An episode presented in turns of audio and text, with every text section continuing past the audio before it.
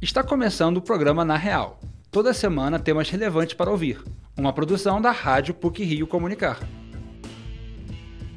No próximo dia 13, o Hotel Copacabana Palace, na Avenida Atlântica, vai completar 100 anos. O prédio foi construído entre 1919 e 1923 pelos empresários Octávio Guinle e Francisco Castro Silva, a pedido do então presidente Epitácio Pessoa, que queria um hotel de turismo para a capital do país. Este é um dos assuntos do Na Real de hoje. Vamos falar também sobre os clubes de futebol do Rio que foram extintos e ainda inspiram torcedores apaixonados. Fique com a gente!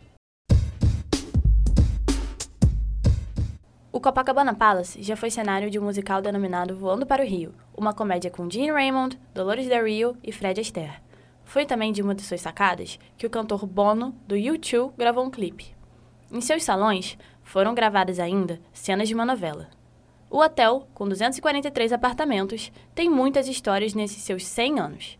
A reportagem é de Valentina Rocha e Maria Lins. Construído em 1923, o Copacabana Palace é um dos patrimônios históricos do Rio de Janeiro. Com a arquitetura do francês Joseph Gier, o prédio fica na Avenida Atlântica. O hotel foi uma das primeiras construções de Copacabana com vista voltada para o mar e foi desenvolvido a pedido do presidente da época, Epitácio Pessoa.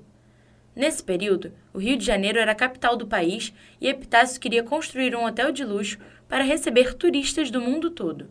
A professora do Departamento de Arquitetura e Urbanismo da PUC-Rio, Mônica Guiar, explica o que faz do hotel um diferencial no âmbito da arquitetura. Com relação à arquitetura dos hotéis até então construídos no Brasil, eu acho que foi sim, foi um diferencial, principalmente pelos detalhes luxuosos dos acabamentos e do mobiliário. Por exemplo, para a construção e para a decoração do hotel, foram utilizados mármores italianos, vidros da antiga Tchecoslováquia, os cristais vieram da Boêmia e os móveis eram franceses. Tudo isso tinha a intenção de transformar o hotel no hotel mais luxuoso do Brasil, nos mesmos moldes do dos hotéis luxuosos europeus. Segundo o livro Copacabana Palace, Um Hotel e Sua História, do jornalista Ricardo Boechat, a construção do local sinalizava para o potencial que a cidade iria desenvolver, o de um lugar turístico e de veraneio com latitude internacional. O empresário Otávio Guinle ficou encarregado de construir o hotel na Avenida Atlântica como um dos projetos para a comemoração do centenário da independência do Brasil. Na época, a Avenida Atlântica tinha passado por grandes mudanças. O prefeito do Rio de Janeiro, Paulo de Fronten, havia havia trabalhado no aumento e iluminação do trecho. O hotel não ficou pronto dentro do prazo esperado e teve sua inauguração realizada dia 13 de agosto de 1923, quase um ano após a comemoração do centenário da independência.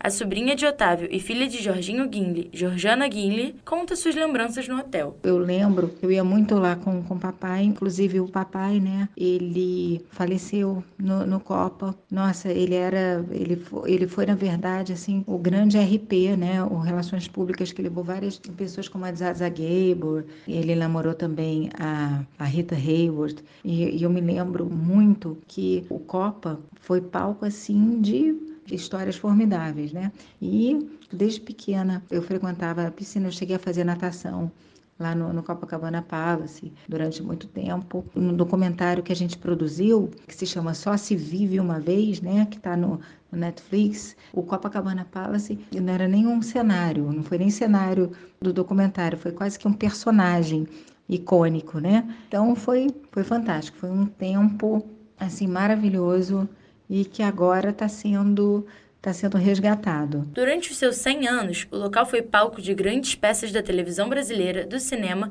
além de apresentações artísticas e diversos eventos. Nomes como Madonna e Rolling Stones reuniram mais de um milhão e meio de pessoas. A aposentada Isabel Ferreira, moradora de Copacabana há 50 anos, relembra alguns marcos da história do hotel. Ele foi construído para a família Guinle, uma família riquíssima, e o último descendente dele Jorge Henrique, você sabe que ele trazia para o Copacabana Palace, no carnaval, aquelas grandes estrelas de Hollywood, Rita Hayworth, Lana Turner, aquelas artistas assim no auge, né?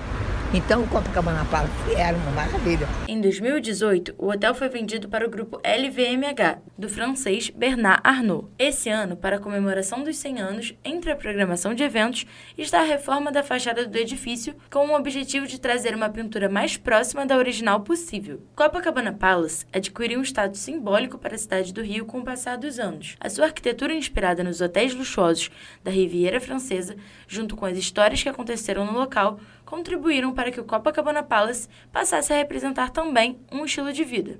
Maria Lins e Valentina Rocha para o Na Real.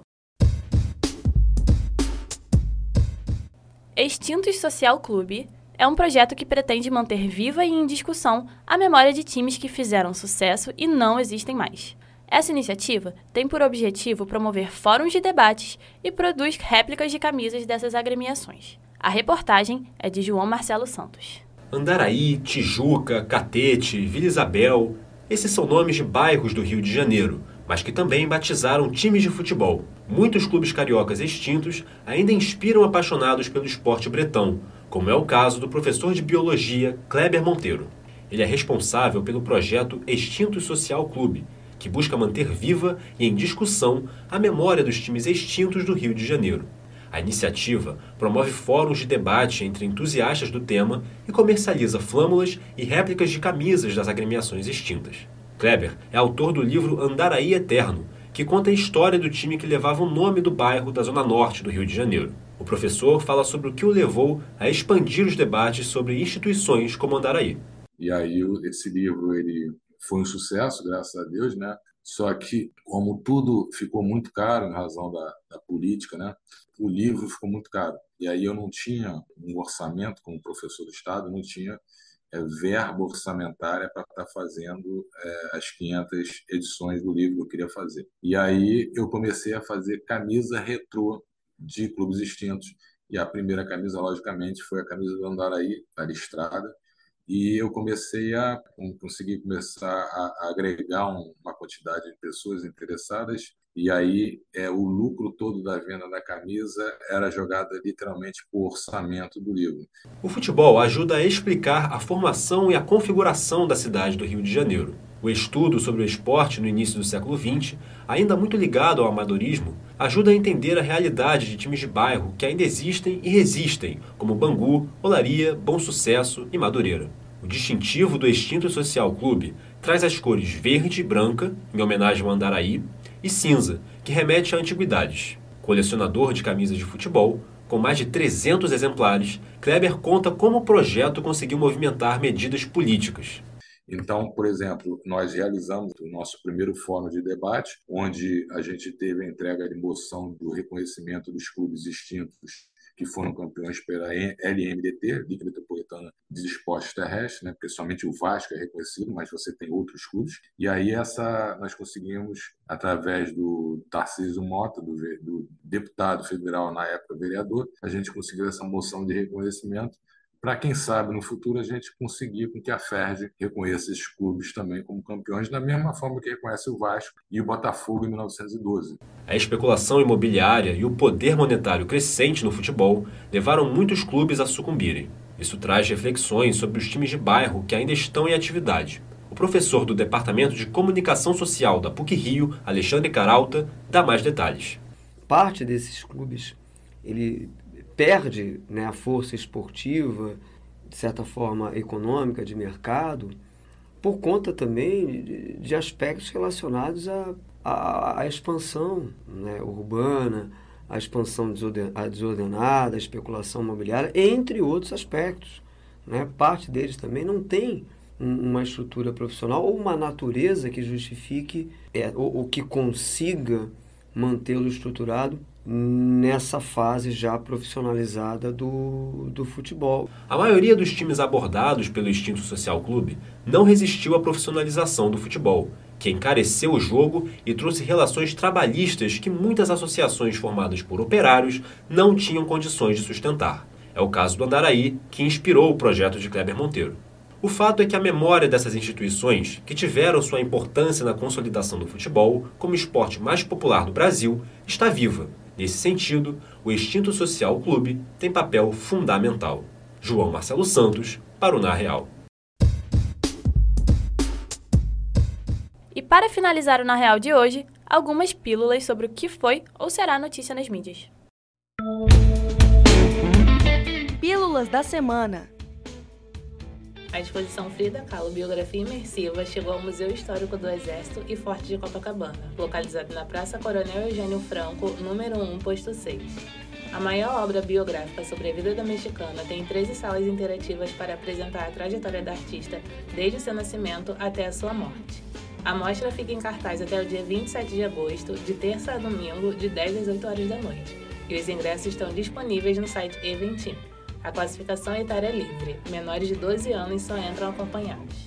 O evento Rio Gastronomia vai acontecer nos dias 10, 13, 17 e 20 de agosto, no Jockey Club Brasileiro, e vai reunir os restaurantes que melhor representam a gastronomia carioca. Como em todos os anos, serão oferecidas aulas de culinária com chefs, shows e rodas gigantes. E a grande novidade deste ano é a tirolesa. Os line-ups das atrações musicais já foram confirmados e tem como destaque Samuel Rosa e Jorge Aragão. Os ingressos variam entre 44 e 77 reais. O Museu Carmen Miranda foi reaberto na última sexta-feira, 4 de agosto. O espaço foi inaugurado em 1976 para destacar a vida pessoal e a carreira da vocalista. Com um acervo de 3.348 itens da cantora, a exposição permanente homenageia o legado de Carmen. O museu fica na Avenida Rui Barbosa, Flamengo, no horário de 11 da manhã e 5 da tarde, de segunda a sexta-feira. Aos sábados, domingos e feriados, de meio-dia às 17 horas. A entrada é gratuita. O Mercado Municipal de Niterói foi reaberto depois de 40 anos. Localizado na Avenida Feliciano Sodré, número 488, o estabelecimento conta com 9.700 metros quadrados e 172 lojas de gastronomia, decoração, cervejarias e muito mais. O prédio passou por uma grande revitalização, mas ainda mantém características da construção original. O Mercado Municipal de Niterói pretende movimentar a economia da cidade de Sorriso. A antiga sala de cinema Roxy Jenner, localizada na Avenida Nossa Senhora de Copacabana, está em reforma para ser reaberta com uma nova proposta. O ambiente será usado para apresentação de espetáculos e o primeiro da sua estreia já tem nome e data. Aquele abraço está escalado para a inauguração em janeiro de 2024. Alguns investimentos estão sendo feitos para o novo ponto turístico do Rio. Serão implementadas áreas de gastronomia brasileira e uma tela de LED com resolução 4K e 30 metros de altura, maior do que a que já existia anteriormente no espaço. O cantor Paul McCartney volta ao Brasil depois de cinco anos de sua última apresentação. O ex-Beatle, de 81 anos, fará uma turnê por cinco cidades: Brasília, Belo Horizonte, São Paulo, Curitiba e Rio de Janeiro, nos dias 9 de novembro e 3, 9, 13 e 16 de dezembro. A venda de ingressos será no site da Eventim e o preço vai variar entre 210 e 990 reais. Por hoje é só. Esse episódio foi apresentado por Sofia Marques, com pílulas de Larissa Nascimento e Laura Toura, e edição sonora de João Marcelo Santos. O programa Na Real tem supervisão e edição do professor Célio Campos. Lembramos que a Rádio PUC faz parte do Comunicar, que é coordenado pela professora Cristina Bravo. Até a próxima semana.